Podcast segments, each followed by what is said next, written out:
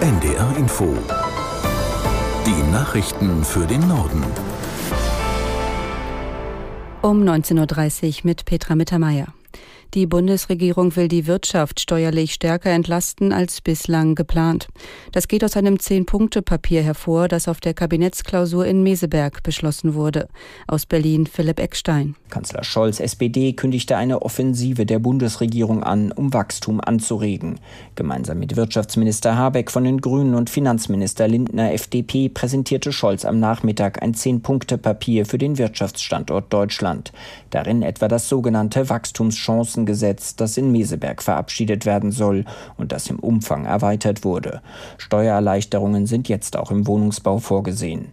In dem Papier listet die Bundesregierung auch Maßnahmen auf, die bereits verkündet oder beschlossen wurden, etwa das Vorhaben, Bürokratie abzubauen, die Einwanderung von Fachkräften zu erleichtern und die Digitalisierung voranzutreiben.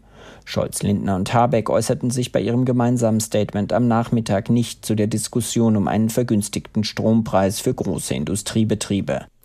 In der Affäre um ein antisemitisches Flugblatt verlangt der bayerische Ministerpräsident Söder weitere Aufklärung von Wirtschaftsminister Aiwanger.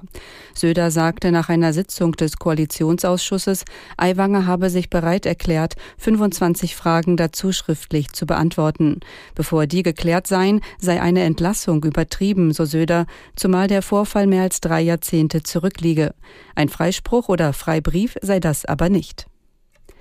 Der niederländische Außenminister Hoekstra soll nach dem Willen von EU-Kommissionspräsidentin von der Leyen Kommissar für Klimaschutz werden.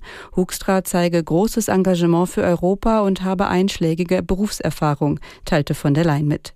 Aus Brüssel Jakob Mayer. Nach von der Leyens Angaben ist Hoekstras Regierungserfahrung als amtierender Außenminister der Niederlande nützlich für die internationalen Klimaverhandlungen und um die EU beim nächsten Weltklimagipfel Ende November in Dubai zu vertreten. Hoekstra rückt für Franz Timmermans nach, der bisher als von der Leyens Stellvertreter allein für die Klimapolitik verantwortlich war. Timmermans tritt als Kandidat des rot-grünen Bündnisses bei den niederländischen Parlamentswahlen an. Abgeordnete aus dem linken Spektrum des EU-Parlaments haben Vorbehalte gegenüber dem niederländischen Christdemokraten Demokraten Hoekstra geäußert. Er muss sich einer Anhörung im EU-Parlament stellen, das aber kein Vetorecht hat. Der russische Söldnerführer Prigoschin ist offenbar in seiner Heimatstadt St. Petersburg beerdigt worden.